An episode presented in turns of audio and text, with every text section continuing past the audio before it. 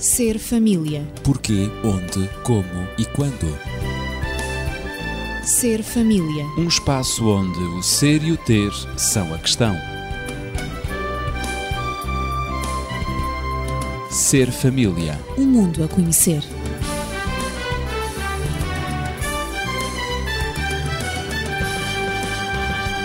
Depois de termos abordado os modelos ou estilos de educação em programas anteriores, vamos hoje falar sobre a coragem de ser diferentes.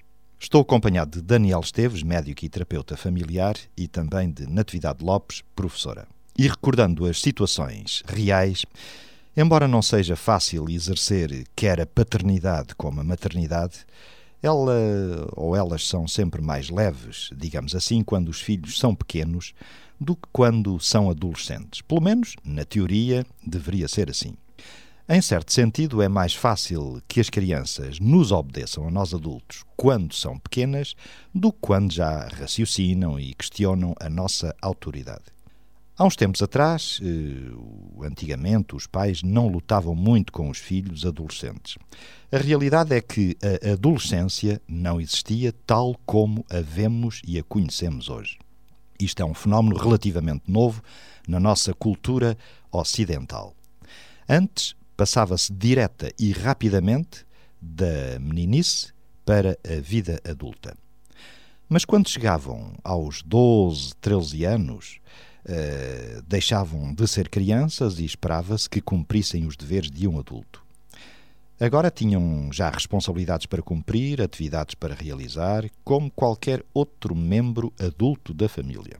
A vida adulta e de responsabilidade começava numa idade muito precoce para a nossa forma de pensar hoje. Tal como diz a antropóloga Margaret Mead, não havia dúvida de quem era criança e quem era adulto.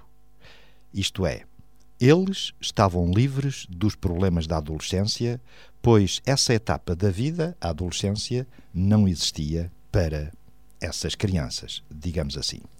Era um tempo que passou e hoje a nossa adolescência é bem real e bem visível. Não é isso, Daniel?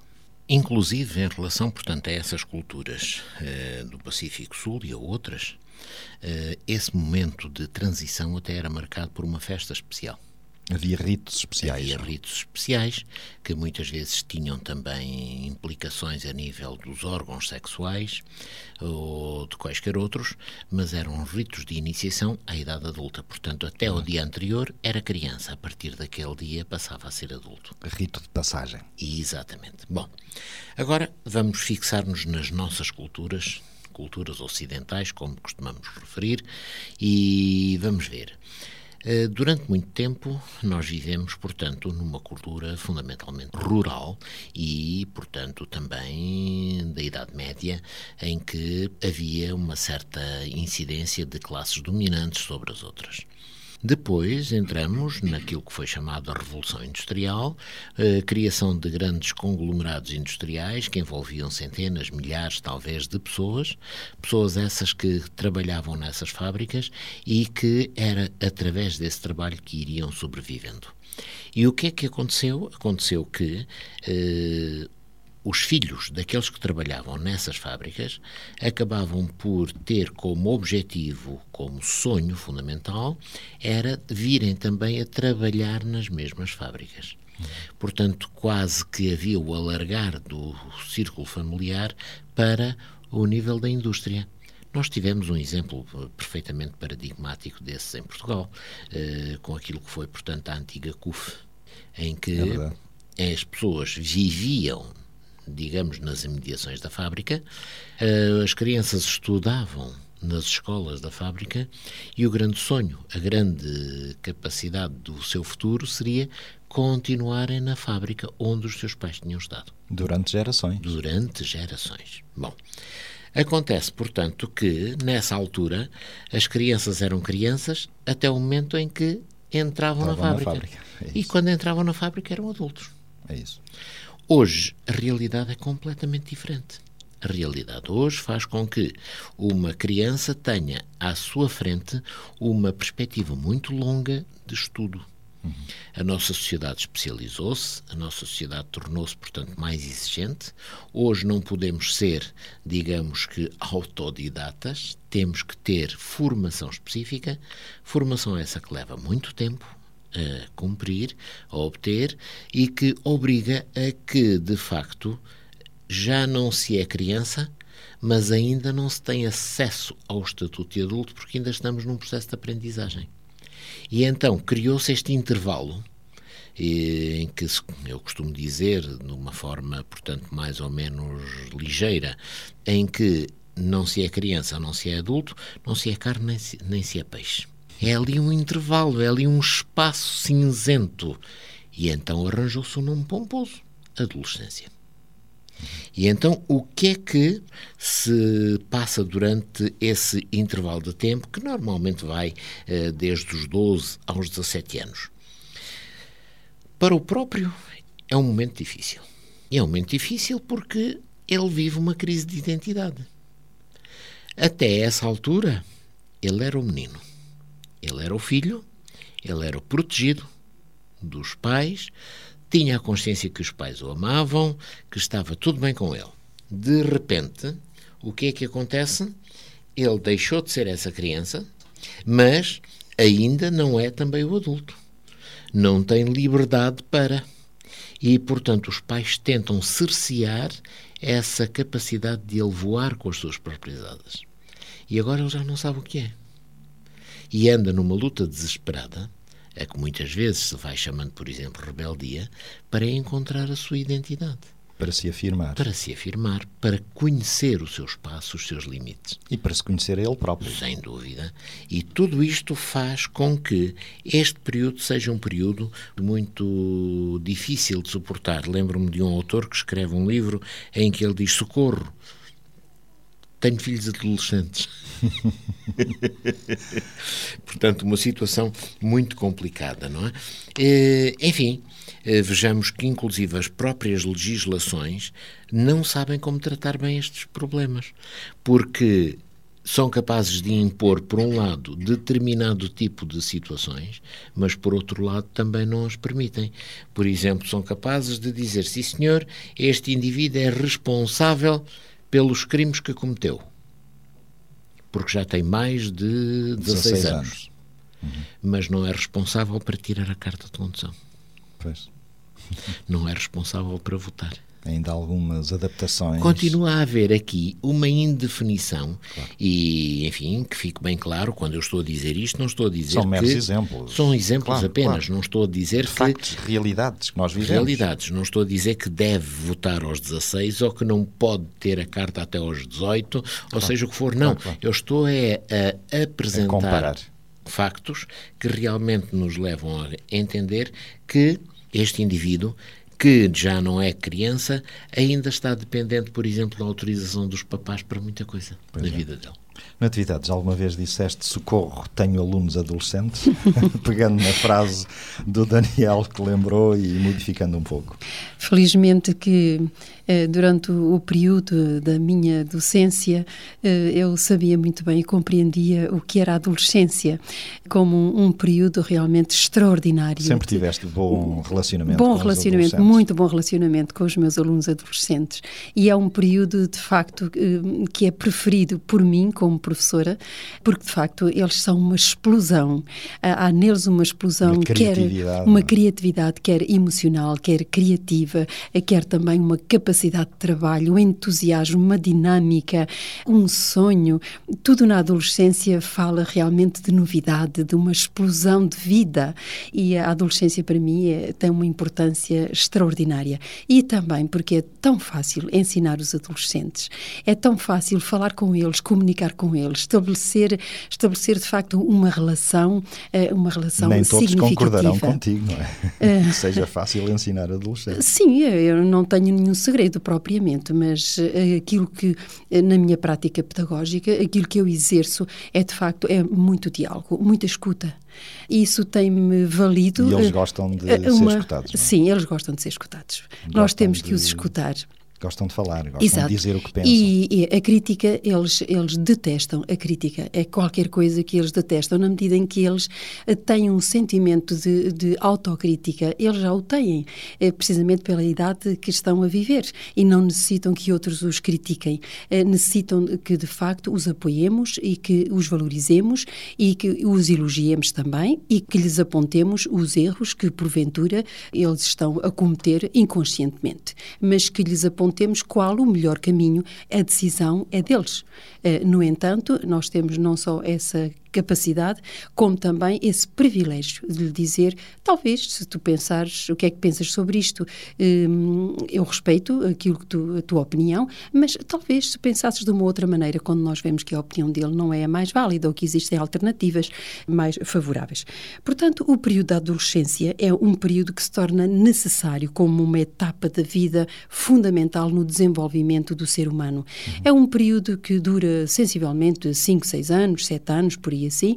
Uh, o Daniel falou entre os 12, 17, 18 anos. Claro que é, mas é um período significativo para a formação integral do indivíduo. Uh, e eu falei há pouco o conhecimento, todas as capacidades que eles têm. Um, a segundo Piaget, uh, nós sabemos que é o período das, das operações formais, em que realmente o pensamento do adolescente é abstrato, mas tem uma capacidade de resolver problemas abstratos, mas de uma, com muita lógica, de uma forma lógica. O pensamento do adolescente torna-se, nesta idade, vai se tornando, à medida que ele se vai desenvolvendo, que os anos vão passando, torna-se cada vez mais científico, cada vez mais analítico. E, e, claro que eles estão cheios de perguntas, querem saber tudo, a origem de tudo, as causas de tudo. E é de facto extraordinário acompanhá-los nessa, nessa descoberta do mundo, nessa descoberta deles próprios, da sua própria pessoa, na sua própria, uh, na busca da identidade, da sua identificação. Durante este etapa da adolescência, a pessoa, os adolescentes começam a ver o mundo de uma maneira diferente. Uh, são aquele, aquele espírito amável, o Daniel falou que eles, uh, que por vezes traduzem uh, toda a sua efervescência num espírito de revolta. E, aqui nota-se que toda a amabilidade, o carinho que eles tinham, que, caracterizado pela infância, aquela. Um, começa a esbater-se, não é? Exato. Aquela inocência, digamos uhum. assim, da infância começa aquela a esbater-se. Ingenuidade. exatamente. E então eles são muito criativos e têm muitas questões. E nestas questões existem aquelas que foram colocadas e que nós conhecemos, mas que cientificamente já o Tolstói, o Darwin, o Nietzsche, o Sartre um, colocou estes grandes pensadores uh, da, da, história da humanidade eh, e da nossa cultura. E as questões são: quem sou eu? Descobri quem sou eu, afinal, com tantas mudanças físicas, com tantas mudanças fisionómicas também, com tantas mudanças de, no seu humor, no temperamento.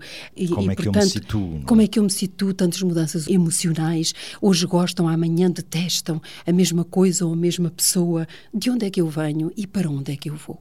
É um terreno fértil de uma aprendizagem extraordinária à adolescência. Essas e nós, como as... adultos, eh, de facto, uhum. devemos estar disponíveis para respondermos, para darmos respostas, respostas lógicas, sensatas, coerentes a estes jovens numa idade tão bonita do seu desenvolvimento. Claro, eu ia dizer que essas são, de facto, as perguntas uh, fundamentais, básicas, uhum. não é? Uhum. Do ser humano uh, e perguntas que, de acordo com um psiquiatra também, o Robert Coles, uh, num estudo sobre a espiritualidade das crianças, ele afirma que toda a pessoa formula a si mesma com intensidade eh, em alguns momentos da sua vida, eh, coloque essas inquietações e essas questões.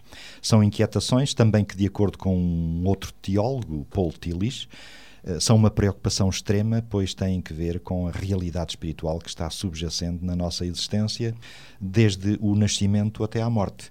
É uma inquietação que nós eh, vamos respondendo ao longo da vida e vamos afinando, digamos, e acertando. É, normalmente. Eu queria ouvir a opinião do Daniel. Sim, sim, sim, sim. eu só queria dizer, e precisamente porque tu perguntaste, não é? Que nem todas as pessoas acham, acham este período um período lindo, não é? Uhum. Um, e eu respondi precisamente no sentido contrário. E não gostam porque este período da adolescência é um período de grande confusão. É um período muito doloroso quer para os adultos que Com lidam com adolescentes, adolescentes. quer com professores, Quer para eles quer próprios com pais. adolescentes que estão a viver. Exatamente, mas é doloroso para todos. É doloroso num certo sentido, mas é, é, porque é muito confuso, de facto, em todos os Requer aspectos. muito trabalho mas é necessário. atenção. É necessário. É a partir deste período que se faz a identificação do indivíduo, da pessoa, e, e a partir daí eh, pode-se construir todos os anos que vêm no futuro são determinados não só pelo período da, da infância vivido anteriormente à adolescência, mas muito marcados exatamente pelo período da adolescência. Mas, Daniel, voltando às nossas questões, de facto. As questões existenciais, existenciais, não é?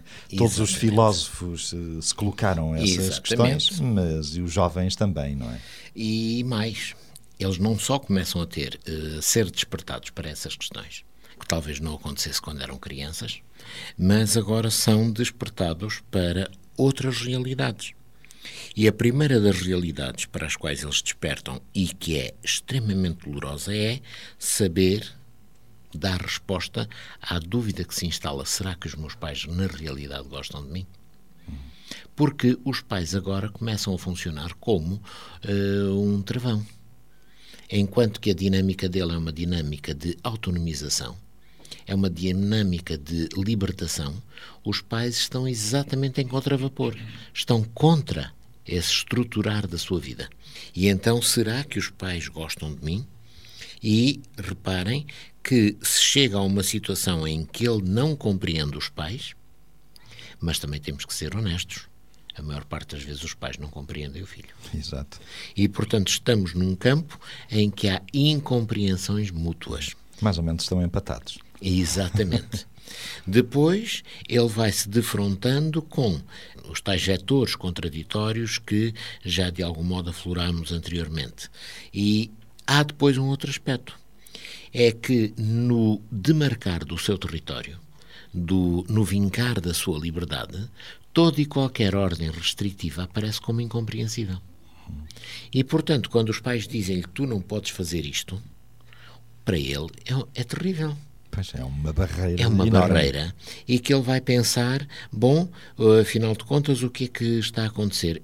A minha família é Não um de autêntico mim. campo de concentração. Claro. Eu não posso fazer nada. E reparem que é este o sentido de muitas queixas que os jovens apresentam. Ainda há não muito tempo falava com uma jovem, eh, enfim, no meu trabalho, e ela me dizia: Ah, tal, estava tudo bem, mas, infelizmente, o grande problema é que não me deixam fazer aquilo que eu acho que devo fazer. Portanto, ela assume que deve ter um comportamento com determinada latitude e aceitação. Os pais não atingiram ainda esse registro, estão num registro anterior, e o que acontece é que ela acha que, portanto, lhe estão a amarrar as pernas, lhe estão a impedir o seu desenvolvimento, estão, portanto, a ser muito maus pais, porque não aceitam aquilo que ela considera como sendo natural que deveria fazer. Ou deveria poder fazer. Exatamente. Como eles definem espaço, como eles querem definir espaço, e essa definição de espaço se dá à custa da redução dos espaços dos outros elementos dentro do sistema familiar, isto provoca convulsões. Claro, conflitos. Não é propriamente um processo fácil. Podem fazer uma experiência, tentem meter dentro de um espaço confinado um balão. E o balão adapta-se e cabe lá. Claro, Agora tentem meter um segundo balão. é. E a entrada desse segundo balão vai obrigar a que o primeiro Se se contraia. contraia, se deforme, se adapte à presença do segundo. E se for possivelmente um terceiro. E vão As ver que cada um, cada espaço que vai sendo conquistado por um novo balão representa deformações nos espaços anteriores. É verdade. E isto, portanto, é nem sempre um processo muito fácil. Como dissemos, isto tem que ver com o seu processo de independência, o processo de independência dos jovens. Eles precisam ter o seu próprio espaço, precisam ter as suas próprias ideias, as suas convicções e um outro aspecto muito importante: precisam ter o seu próprio nome. Durante o seu tempo de crianças, eles eram os filhos do Sr. Fulano. Não dependerem do nome da família. Mas agora isto é insultuoso para eles. Claro. E daí que muitas vezes eles não queiram de maneira nenhuma que os pais apareçam tanto. Porque os pais aparecerem, olha, então tu és o filho do seu fulano. Não, não dá. Não funciona. Ele pretende ser o João, o Miguel, o Marcos, o António, o Zé, o seja o que for. A Maria, a Joana. Exatamente, mas nunca pelo que é. Pelo que é e nunca por ser o filho associado de... a. Exatamente. Há aqui uma necessidade de assumir uma personalidade. Uhum. Ser alguém. E este é um dos aspectos muito importantes que acontece, portanto, neste espaço de tempo. Ótimo. Eh, isso verifica-se que, de facto, este processo de individualização, chamemos-lhe assim, e diferenciação, é necessário não apenas para desenvolver a identidade dos jovens, mas também para desenvolver uma personalidade sã que lhe permita manter boas relações humanas e o ajude a enfrentar eh, de forma própria os conflitos inerentes à vida, não é, Natividade? Uhum. Uma teoria da diferenciação e da individualização ou da independência do adolescente criada por Bowen, eh, em que ele desenvolve dois conceitos centrais e que ele denomina como diferenciação do eu e triângulo emocional.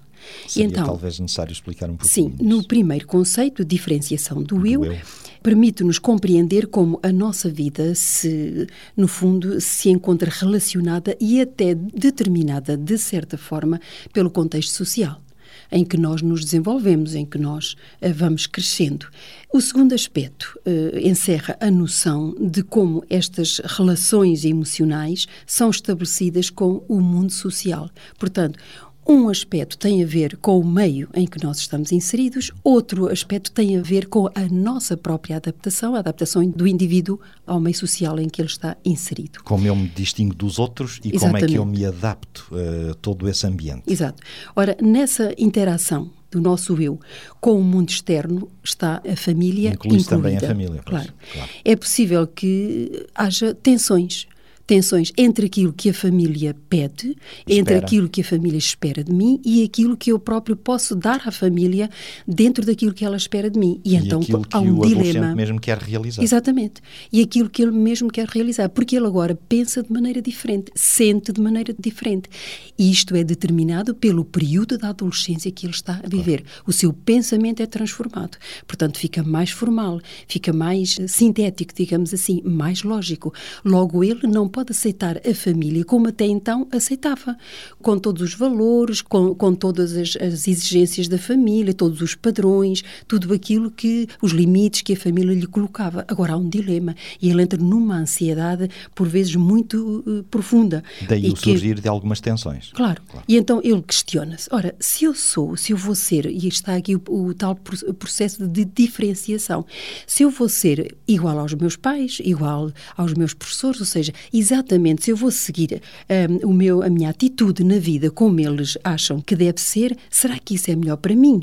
Será que eles me, me vão aceitar também? Eles têm muita dificuldade de aceitação. Por isso eu dizia há pouco que o diálogo é a melhor maneira de mostrarmos a um adolescente que o estamos a aceitar, que a escuta é uma das melhores maneiras também de revelarmos ao adolescente que o aceitamos. Uhum. Aceitar aquilo que ele diz, a maneira como ele pensa e depois questionar, não é? E fazer, colocar questões para ver se efetivamente a coisa está a ser bem orientada.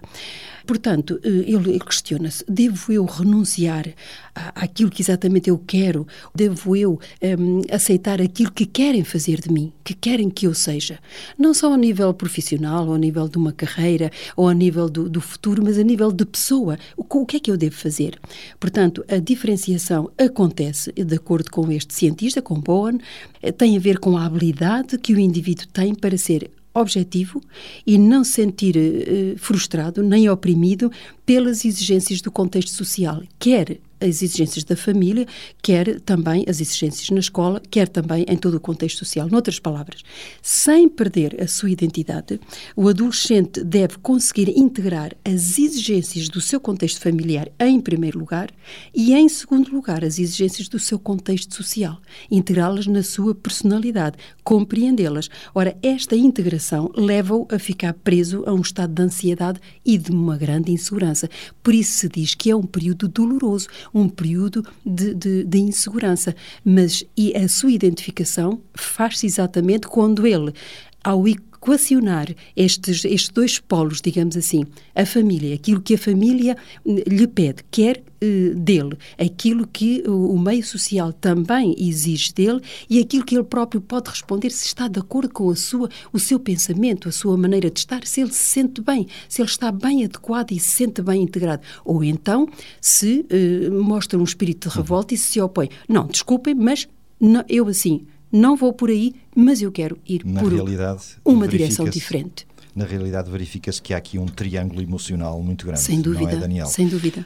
Sim, uh, não há dúvidas que uh, no processo de desenvolvimento, de diferenciação, de uh, amadurecimento, de criação do seu espaço, enfim, tudo isto, o jovem vai precisar de contrapor às suas emoções primárias o seu raciocínio e a sua inteligência. Uhum.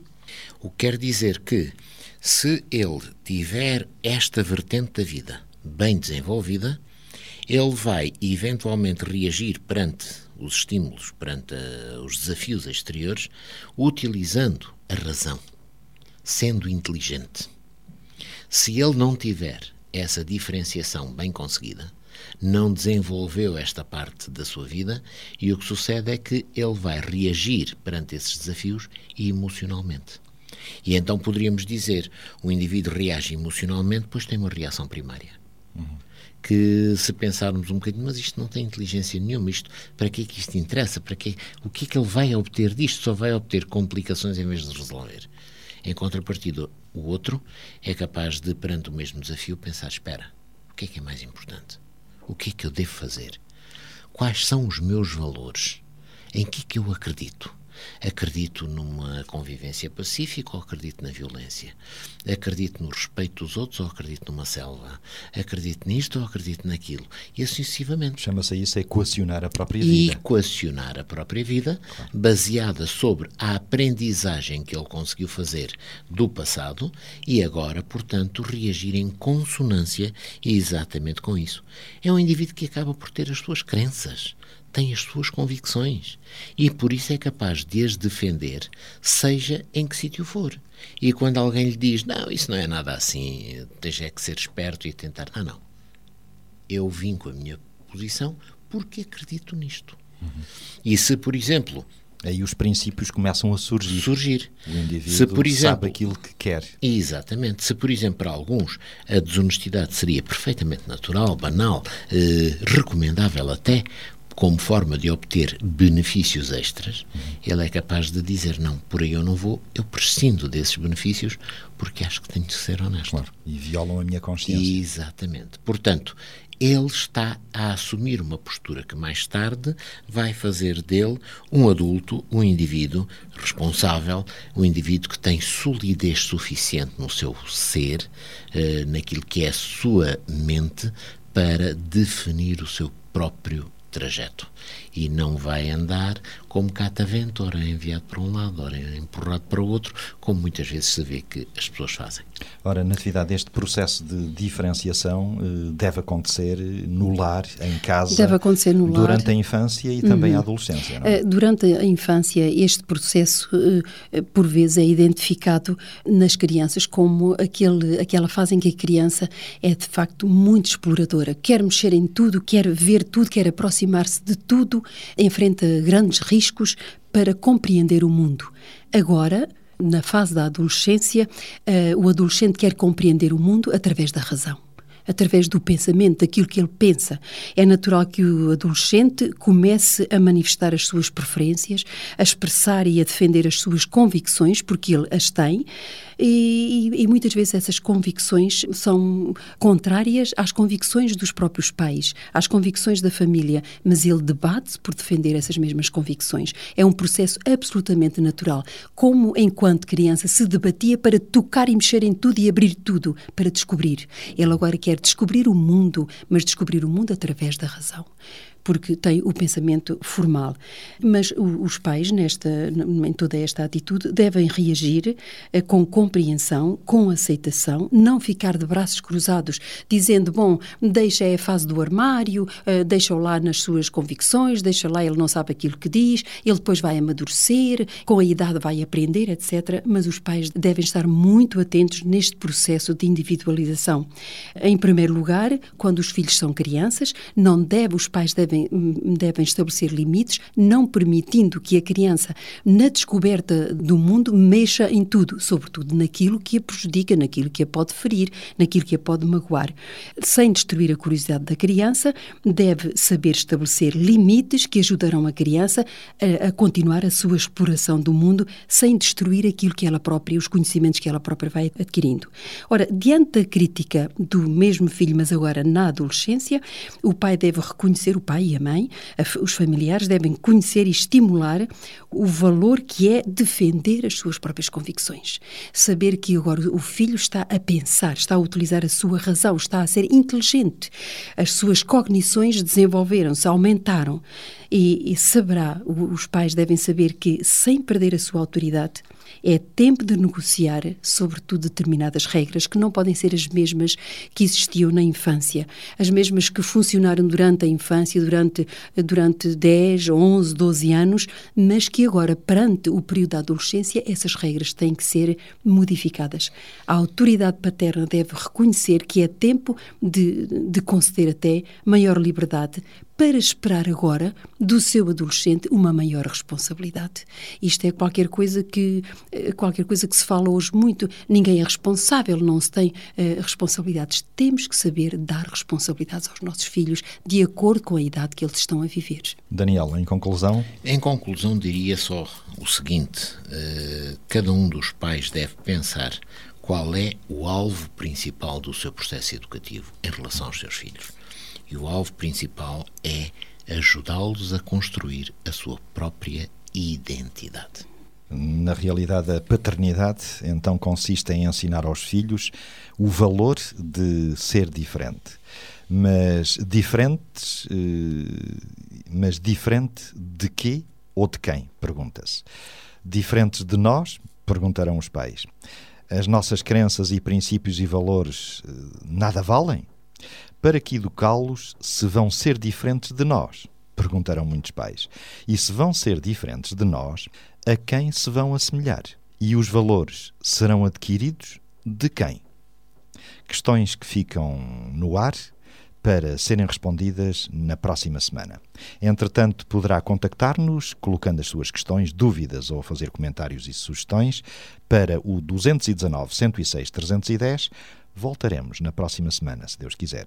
E seja feliz com os filhos que tem no seu lar. Ser família. Porquê, onde, como e quando.